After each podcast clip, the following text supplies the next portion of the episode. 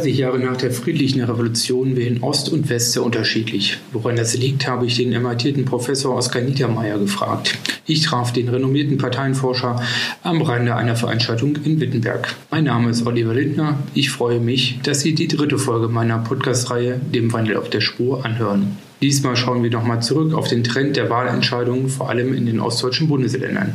Ich habe Professor Niedermeyer gefragt, warum die SPD vor allem in Sachsen, Thüringen und Sachsen-Anhalt so schwach ist und was die SPD tun muss, um wieder mehr Zustimmung zu bekommen. Professor Niedermeyer stützt sich auf Zahlen von Meinungsforschungsinstituten, wenn er die Flüchtlingsfrage in Deutschland immer noch eine hohe Bedeutung zumisst. Allerdings muss man diese Werte auch richtig zu deuten wissen. Wie die Parteien mit diesem Thema besser umgehen sollten, das habe ich ihn auch gefragt. Aber hören Sie doch einfach selbst rein. Am Ende des Interviews sage ich noch einmal die Rufnummer der Podcast-Hotline durch. Dort können Sie mir Ihre Meinung zu diesem Podcast gerne hinterlassen.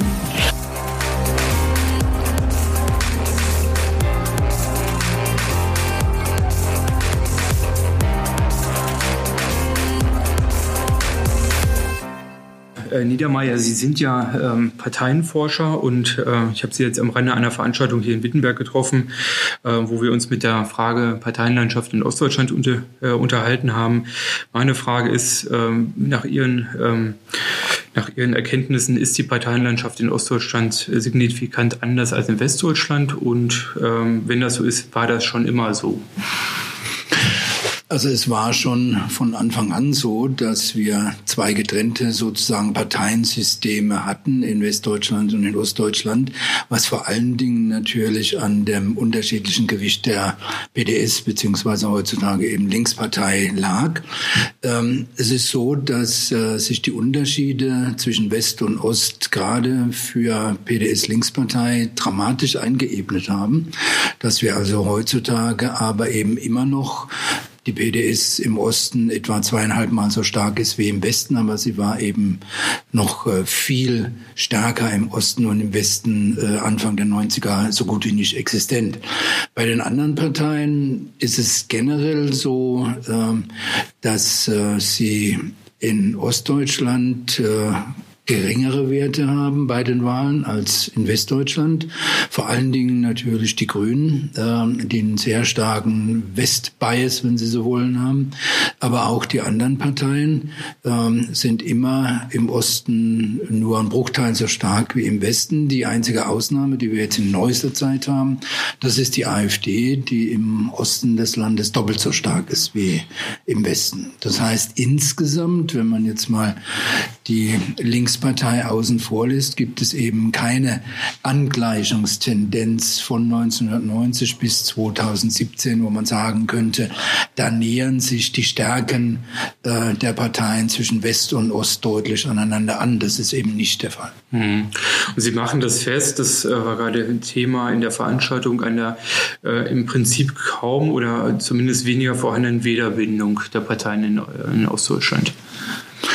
Ja, da muss man zwei Dinge unterscheiden. Es ist ja äh, so, dass die Parteien äh, bei uns historisch entstanden sind, äh, Anfang des Kaiserreichs, ähm, als Interessenvertretung bestimmter sozialer Großgruppen. Also SPD der Arbeiterschaft, äh, damals das Zentrum äh, als Vertreter der Katholiken in der Bevölkerung. Und diese großen sozialstrukturellen Großgruppen, äh, die haben ihre Anhänglichkeit, wenn Sie so wollen, an die Partei, die sie politisch vertritt, behalten durch die Zeit äh, hindurch, also über die Weimarer Republik äh, hinweg und konnten auch durch den Nationalsozialismus nicht vollkommen eingeebnet werden, sondern dass wir auch in der Bundesrepublik noch so Reste von sozialen Milieus hatten, wie das Arbeitermilieu oder das Katholikenmilieu, wo eben doch sehr starke Bindungen an die jeweilige Partei da waren.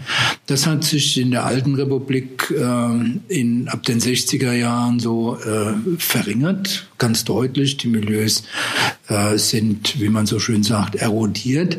Aber wir haben eben immer noch die Tatsache, dass äh, zum Beispiel eben die Arbeiterschaft bis zur letzten Bundestagswahl 2017 eben immer noch überdurchschnittlich SPD wählt und die Katholiken, insbesondere auch die gläubigen Katholiken, immer noch weit überdurchschnittlich Union wählen. Ähm, das ist aber im Osten der Republik eben nicht der Fall. Da ist durch ähm, die vier Jahrzehnte DDR-Vergangenheit ähm, sind diese alten historischen Traditionslinien doch weggebrochen. Und bei der SPD kommt hinzu, dass die Entstehungsgeschichte der Partei ähm, im Osten eine andere war als äh, damals historisch im Kaiserreich, dass sie eben nicht aus der Arbeiterbewegung heraus entstanden ist, sondern eher, sagen wir mal, von Pfarrhaus. intellektuellen Pfarrhausleuten ähm, und ähnliches und dass die Bindung äh, zu dem äh, zu der äh, historischen Kernwählerschaft gar nicht da ist. Deswegen haben wir eben die Tatsache, dass von 1990 bis jetzt eben die Arbeiterschaft im Osten nicht überdurchschnittlich SPD wählt. Ähm, das ist das Erste. Und zweitens ähm, ist diese Kernwählerschaft natürlich relativ stark an der Partei gebunden. Aber äh, darüber hinaus gibt es noch andere Leute, die nicht zu dieser sozialen Gruppe gehören und dennoch eine starke Parteibindung haben, weil es heutzutage stärker noch auf Wertbezüge ankommt. Also wenn man ein bestimmtes Wertesystem hat, wenn man zum Beispiel die soziale Gerechtigkeit hochhält und in der Gesellschaft verwirklichen will und deswegen eben eine Bindung an die SPD entwickelt. Ähm, und diese Parteibindungen, diese starken Bindungen, die dann dazu führen, dass man in der Regel diese Partei dann auch wählt, die sind äh, im Osten am Anfang natürlich ja im Prinzip gar nicht vorhanden gewesen. Es gab sowas wie, ja, wenn man so will, virtuelle Bindung an Westparteien. Die Leute, die das Westfernsehen geguckt hatten, ähm, da gibt's Untersuchungen drüber, dass da so ein bisschen was da war, ähm, schon während der Vereinigung. Aber ähm, insgesamt waren die Bindungen an irgendwelche Parteien im Osten immer deutlich geringer. Die Gruppe war kleiner und die Stärke der Bindung war weniger intensiv als im Westen der Republik. Das hat sich jetzt aber in den letzten Jahren angeglichen. Das heißt, wir haben jetzt durchaus nur noch äh, geringe Unterschiede zwischen Ost und West in der, äh, in der Art und Weise, wie Leute an die Parteien gebunden sind. Ähm, und die Gruppe im Ostdeutschland ist nur noch wenig geringer als die im Westen. Aber, und das ist das Problem für die SPD vor allen Dingen, diese Bindungen waren schon immer ungleich verteilt. Im Westen der Republik hatte schon immer die Union deutlich mehr Leute längerfristig an sich gebunden als die SPD. Und äh, das zeigt sich im Osten genauso jetzt, fast noch stärker. dass also ein großer Unterschied in den Parteibindungen zwischen CDU und SPD sind. Und zudem kommt im Osten noch dazu, dass die Linkspartei auch äh, eine relativ hohe Zahl von Leuten an sie gebunden hat und mit der SPD konkurriert. Also haben wir im Osten eine ganz andere Situation als äh, im Westen der Republik, sodass beide Gruppen, die historische Kernwählerschaft und eben die Stammwählerschaft, also die Wähler mit starken Bindungen an die Parteien, sich doch zwischen Ost und West äh, unterscheiden und aber in beiden Landesteilen sich auch zwischen den Parteien dramatisch unterscheiden. Hm. Und eine signifikante äh, Unterscheidung äh, Ost und West war Ihre oder ist Ihre Untersuchung oder Ihre Feststellung, dass die AfD in, im Osten deutlich an Wählerbindung, möglicherweise an nachhaltiger Wählerbindung zu, zunimmt, was aber nicht für den Westen gilt. Ja, im Westen ist es auch ein bisschen der Fall, aber im Osten ist es deutlich stärker. Die AfD äh, legt sich sozusagen zunehmend eine Stammwählerschaft zu. Und das bedeutet natürlich auch, äh, dass äh, es mit der Zeit dann in Zukunft immer schwerer werden wird, äh, von der AfD Wähler wieder äh, wegzuholen. Mhm. Mhm. Welche beiden Faktoren welche Faktoren gibt es denn noch, die entscheidend sind, wenn es nicht die Wählerbindung ist, äh, um Wahlsiege äh, sozusagen davon zu tragen? Also welche? Also wir haben so nach dem üblichen Modell, wie man Wahlverhalten erklärt, eben drei Faktoren. Das eine ist dieser langfristige Faktor der langfristigen Bindungen an Parteien, also so eine Art psychologische Parteimitgliedschaft im Kopf, ohne dass man ein Parteibuch haben muss. Das, äh, und dann gibt's aber zwei kurzfristige Faktoren, die deswegen auch äh, in Wahlkämpfen noch stärker äh, veränderbar sind als diese langfristigen Bindungen. Und das ist einerseits äh, die Frage, wie die äh, Wählerinnen und Wähler das inhaltliche Angebot der Parteien sehen und zweitens, wie sie das personelle Angebot sehen, also welche Orientierung sie gegenüber vor allen Dingen eben den Spitzenkandidaten der Parteien haben. Hm. Und nach Ihrer Einschätzung hat die Partei, also die SPD in Ostdeutschland insbesondere auf zwei Feldern äh, inhaltliche Probleme glücklicherweise. Ja, insgesamt äh, muss man sagen, dass die SPD relativ äh, schwache Kompetenzzuweisungen in wichtigen Politikbereichen hat. Das heißt, wenn die Leute inhaltlich wählen aufgrund von inhaltlichen äh, Argumenten, dann ist für sie zwei sind für Sie zwei Dinge wichtig. Das eine ist die Frage, welche Probleme Sie selbst für wichtig halten, also die Relevanz von Problemen. Und das zweite ist, wem oder welche welcher Partei Sie am ehesten zutrauen, dieses Problem in Ihrem Sinne zu lösen. Das ist die sogenannte Kompetenzzuschreibung. Und äh, da haben wir eben festgestellt, äh, dass äh, im Osten wie im Westen der äh, Bundesrepublik äh, ähm, bei der Bundestagswahl, aber eben auch danach, das heißt auch noch eben letztes Jahr und bis heute, die äh, Frage der Flüchtlingspolitik äh, ganz weit oben steht bei den Leuten, wenn sie gefragt werden, was sie für die wichtigsten Probleme in Deutschland halten. Ähm, und äh, in diesem Bereich steht die SPD gerade im Osten in der Kompetenzzuweisung ganz schlecht da. Da ist nämlich wie im Westen auch die Union die Nummer eins, aber dann ähm, kommt im Osten äh, die AfD. Und äh, die SPD steht äh, auf dem vierten Platz erst. Und äh, das ist natürlich, wenn das für, das für die Leute das wichtigste Problem ist, für die SPD eine schwierige Geschichte.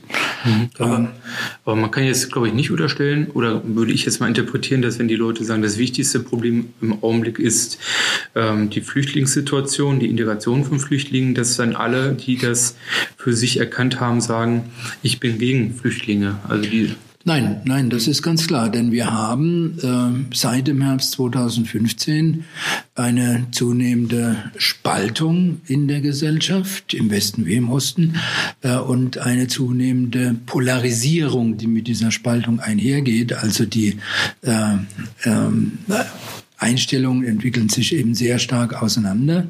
Wir haben zwei Lager, die Befürworter und die Gegner einer liberalen Flüchtlingspolitik, äh, die sich ziemlich unversöhnlich gegenüberstehen, die auch äh, weniger miteinander, sondern eher übereinander reden oder übereinander herziehen. Muss man sagen, weil sich beide Seiten moralisch im Recht fühlen und deswegen auf die anderen herabschauen. Auf die Gutmenschen auf der einen Seite und auf die Rassisten auf der anderen Seite, wenn sie es äh, ganz scharf ausdrücken wollen. Ähm, das heißt, diese Polarisierung gibt's. Ähm, in der gesamten Bundesrepublik nutzt diese Polarisierung den beiden Parteien, die sozusagen als die Pole in dieser Konfliktlinie gesehen werden, nämlich den Grünen auf der einen Seite und der AfD auf der anderen Seite. Im Osten nutzt es den Grünen deutlich weniger, aber es nutzt der AfD ähm, sehr stark. Kann es sein, dass man mit, die, mit, dieser Frage von Flüchtlingen, von Integration, von Zuwanderung anders umge umgehen könnte heute, wenn man bereits vor 20, 30 Jahren erkannt hätte, dass, es perspektivisch, äh, dass wir perspektivisch ein Einwanderungsland sind und eigentlich auch sein müssten? Ja, erstens gab es äh, mit äh, Zuwanderung in der Vergangenheit äh, sehr viele Fehler, die man in der Politik gemacht hat.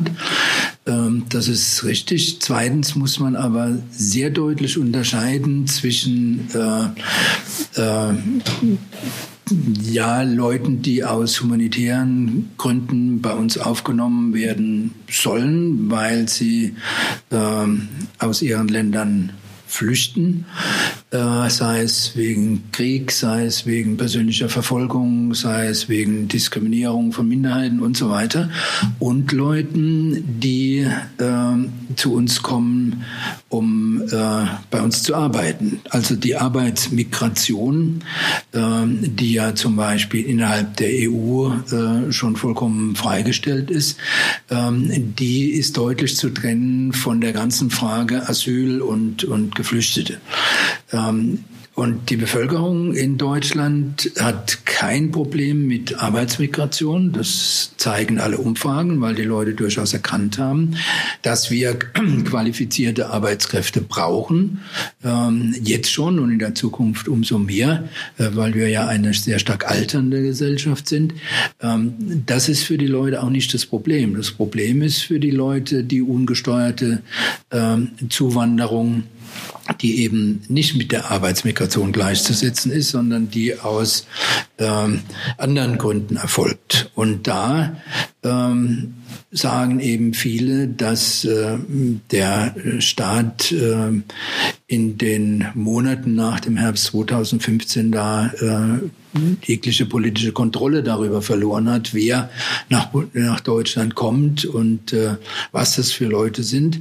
Und ähm, die anderen sehen schon eine neue Art von sozialer Ungerechtigkeit. Äh, und das sind dann viele Leute, die zum Beispiel von den linken Parteien zur AfD aus Protest abwandern, weil die argumentieren, äh, dass der Bevölkerung in Deutschland äh, immer gesagt wurde, ähm, für euch ist kein Geld da, äh, deswegen äh, sind die Schulen marode, deswegen funktioniert die Infrastruktur nicht, gerade zum Beispiel im ländlichen Raum in Ostdeutschland.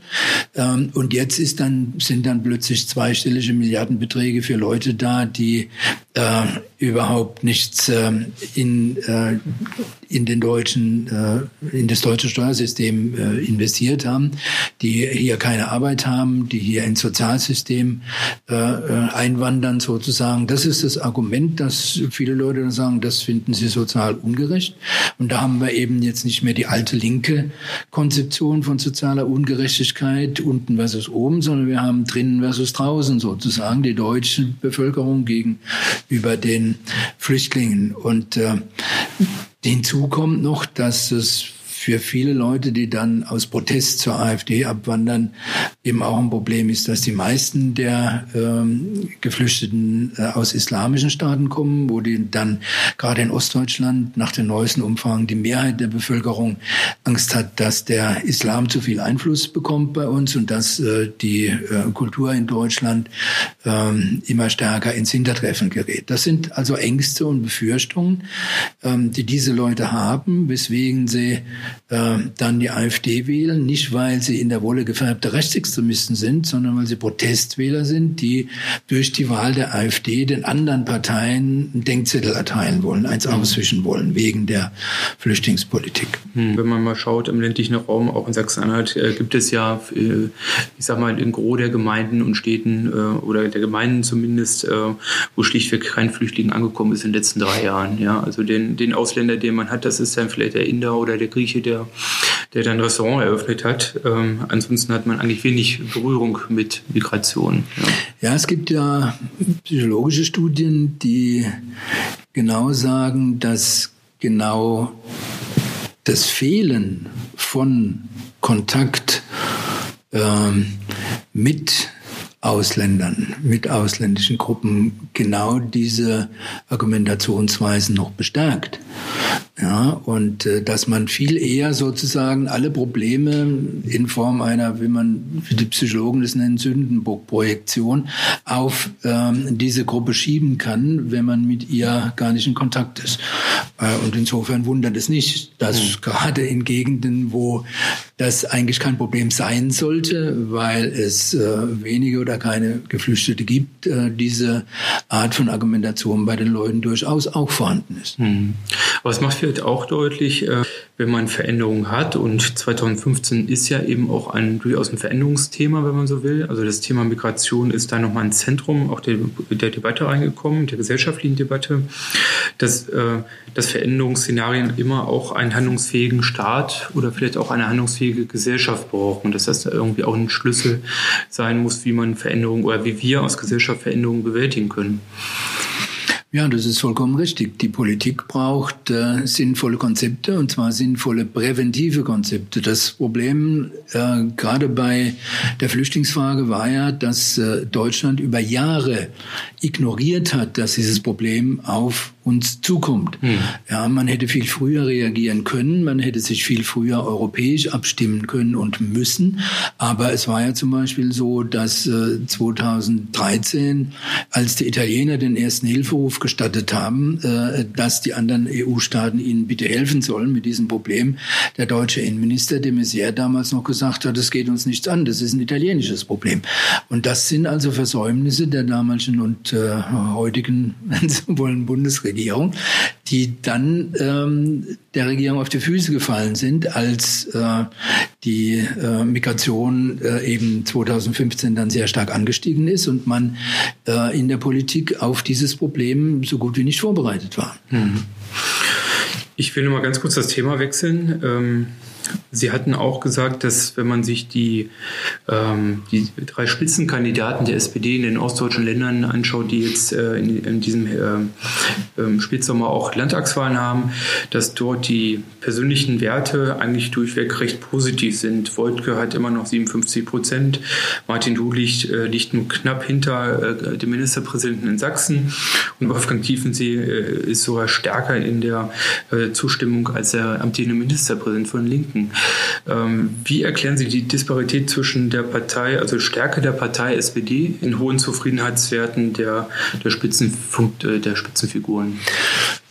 Ja, das muss man ein bisschen differenzieren. Es ist auch so, dass ähm, in Brandenburg äh, Dietmar Woidke ähm, früher deutlich bessere Werte hatte. Am Anfang der Legislaturperiode lag er bei 70 Prozent, jetzt ist er bei 57, die mit seiner Arbeit zufrieden sind. Das ist ein mittlerer Wert, wenn man so die Ministerpräsidenten aller Bundesländer sich anschaut. Und man darf nicht vergessen, äh, dass die früheren Ministerpräsidenten in Brandenburg, ähm, dass die sehr viel höhere Werte hatten ähm, als Wojtke jetzt. Äh, das ist eine Geschichte. Und äh, die andere Sache ist, ähm, es ist ja noch kein Wahlkampf und äh, die Frage, ob eine Person, also ein Spitzenkandidat der Partei hilft, indem er sie nach oben zieht, die wird sich ja dann erst im Wahlkampf entscheiden, wenn man ähm, Wert darauf legt, diesen Kandidaten nach vorne zu stellen. Und das macht zum Beispiel die Thüringer SPD nicht, indem sie sagt, wir haben zwar den beliebtesten Politiker in Thüringen, aber wir wollen ähm, den zwar als Spitzenkandidat haben, aber nicht als Ministerpräsidentenkandidaten. Meiner Ansicht nach ist das falsch, weil wenn man schon so einen Pfund hat, dann sollte man auch mit wuchern. Ähm, denn sonst sagen die Leute, äh, die, äh, die kapitulieren. Äh, die haben ja gar nicht mehr den Anspruch, äh, uns zu regieren, sondern die sind ja schon froh, wenn sie in, in der Koalition mit den Linken und äh, den Grünen äh, den Juniorpartner spielen können. Ich finde, das ist gefährlich. Und ich glaube schon, dass äh, wenn man den Wahlkampf auf Tiefensee ausrichten würde, dass man da für die SPD eher gewinnen, was gewinnen würde, als was verlieren. Mhm. Sie haben gesagt, für einen guten Wahlkampf braucht man eine, oder für den Erfolg einer Partei braucht man eine hohe Wählerbindung. Die wird ähm, Ost wie West überall immer weniger. Sie haben gesagt, man braucht ähm, ein, ein, gutes inhaltliches Profil und äh, eine Kompetenzzuschreibung. Und jetzt waren wir bei den Personen. Ähm, wenn Sie jetzt ähm, den, einen idealen Spitzenkandidaten beschreiben würden, welche Persönlichkeit, welche Adjektive würden Sie einer guten Persönlichkeit da zuschreiben müssen? Oder die Wähler vielmehr natürlich? Also man sagt ja immer, das Wichtigste ist, dass ähm, gerade auf der Landesebene äh, der Spitzenkandidat so das Image des Landesvaters hat. Ich glaube aber, dass ähm, Landesvater alleine nicht wirklich ausreicht, wenn man Landesvater übersetzt mit, das ist ein sympathischer Mensch, der den Leuten so persönlich sympathisch ist. Denn es kommt bei der Beurteilung von Politikern auf äh, vier Bereiche an. Das haben wir über viele Studien festgestellt. Das eine ist die persönliche Sympathie, ähm, ob man den oder diejenigen als Mensch sympathisch findet. Aber dann geht es um die äh, Zuweisung von Kompetenzen eben auch, ob man den äh, in der Sachpolitik als äh, jemand ansieht, der die richtigen Konzepte hat, der die richtigen Inhalte vertritt. Dann kommt es äh, daran, darauf an, ob man ihm Führungsqualitäten zumisst, ob man also sagt, der kann das Land führen, der kann die Partei hinter sich bringen und ähnliches. Ähm, und dann zum Schluss kommt es sehr darauf an, ob er für die Leute glaubwürdig ist. Glaubwürdigkeit ist ein ganz wichtiger, ähm, ein ganz wichtiges Thema in der Politik und es gibt einige Politiker, Politiker, gerade auf der Bundesebene, die sehr äh, schmerzhaft feststellen mussten, was es bedeutet, wenn sie in den Augen der Wählerinnen und Wähler die Glaubwürdigkeit verlieren. Hm. Eine letzte Frage, die uns aber den ganzen Abend eigentlich äh, immer begleitet hat. Die Frage, die SPD Ostdeutschland ist eine andere als die SPD in Westdeutschland. Einmal auf dem Wählermarkt, also äh, das hatten wir jetzt ausgiebig schon besprochen, äh, die Frage der Gründung, der Wählerbildung, der, also der nicht vorhandenen traditionellen Wählerbindung. Ähm, was ist das ähm, was ist sozusagen die Wählerklientel, die die Ost-SPD eigentlich ansprechen muss, also wo auch die Wähler sagen, dafür ist eigentlich die, das ist die Funktion, die wir uns von einer Ost-SPD auch versprechen. Äh, und das ist, äh, und das können auch nur sie leisten. Ist also ich glaube, dass es ganz wichtig ist, dass die Leute mehr als es jetzt haben, das Gefühl bekommen, dass die SPD ihre Interessen vertritt, also die Interessen der ostdeutschen Wählerschaft vertritt. Und ähm, da ist die SPD weit hinter ähm, CDU, Linkspartei und sogar äh, knapp hinter der AfD in den Augen der Leute. Also es wäre ganz wichtig ähm, zu zeigen, wir sind die Partei, die sich um eure wirklichen Ängste Ängste und Sorgen, Bedürfnisse, Interessen kümmert. Ähm, also dieses Kümmerer-Image ist ganz wichtig. Ähm, ich habe so ein bisschen das Gefühl, dass die SPD im Osten so ein bisschen noch als Westpartei oder als etwas Fremdes äh, angesehen wird, was nicht so hundertprozentig zum Osten gehört und passt. Und dieses Image, das muss sie ablegen und sie darf, ähm, sie muss dabei natürlich auf äh, den Markenkern achten, äh, den die SPD insgesamt hat, weil ja auch ähm, die bundespolitischen Einflüsse da sind. Also sie muss schon die soziale Gerechtigkeit in ihren inhaltlichen Positionen nach vorne stellen. Aber sie darf eben auch nicht nur, auch weil sie das im Osten schwerer kann, ähm, auf ähm, die Arbeiterschaft abstellen oder eben auf die ähm, ähm, untere Schicht der Bevölkerung, die von Sozialleistungen abhängig ist und ähnliches, sondern sie muss eben sich darüber im Klaren sein, denn dass sie, äh, wenn sie stärker werden will, auch Teile der Mittelschicht für sich gewonnen, äh, gewinnen muss, auch wenn die Mittelschicht im Osten der Republik deutlich schwächer ausgeprägt ist als im Westen, aber sie ist da. Und äh, diesen Leuten muss sie auch Angebote machen. Mhm. Okay, Herr Professor Niedermeyer, herzlichen Dank, dass Sie nach dieser doch sehr intensiven ähm, Workshop-Phase gerade noch für ein Gespräch zur Verfügung standen. Herzlichen Dank fürs Interview.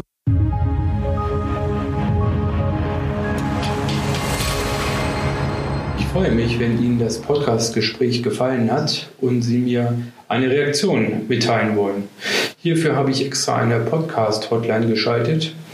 Rufen Sie die 039 200 628 882 an und hinterlassen Sie mir sehr gerne Ihre Reaktion, Ihre Meinung, Ihre Kritik oder auch Frage. In meiner nächsten Podcast-Folge gehe ich dann gerne darauf ein. Vielen Dank.